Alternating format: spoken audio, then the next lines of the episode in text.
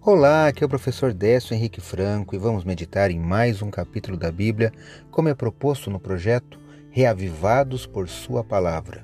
Hoje eu te convido para conhecer o capítulo 27 do livro de Gênesis. Neste capítulo, o idoso Isaac, que já estava praticamente cego, abençoa seus filhos Jacó e Esaú. Uma das principais palavras dessa história, cheia de suspense, é bênção também abençoar. Estes termos eles aparecem mais de 20 vezes só neste capítulo. Não deixe de ler esse texto. Eu vou ler agora os versículos 41 ao 43 do capítulo 27.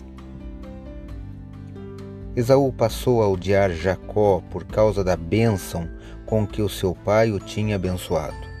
E disse em seu íntimo: os dias de luto por meu pai se aproximam. Então matarei meu irmão Jacó. Chegaram aos ouvidos de Rebeca essas palavras de Esaú, seu filho mais velho.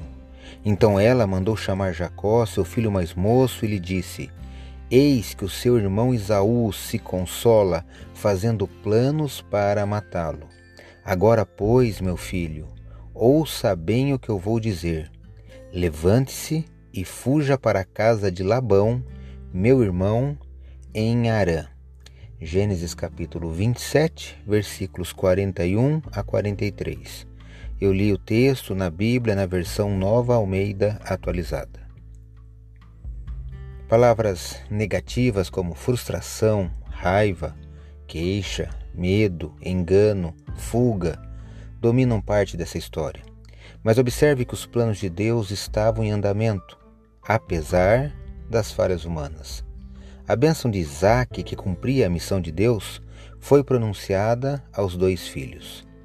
Ainda hoje, apesar de nossas falhas, Deus ainda age. Creia nisso.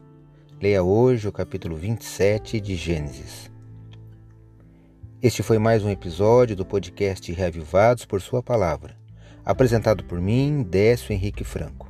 A cada dia, um novo capítulo da Bíblia. Participe deste projeto e até o próximo episódio.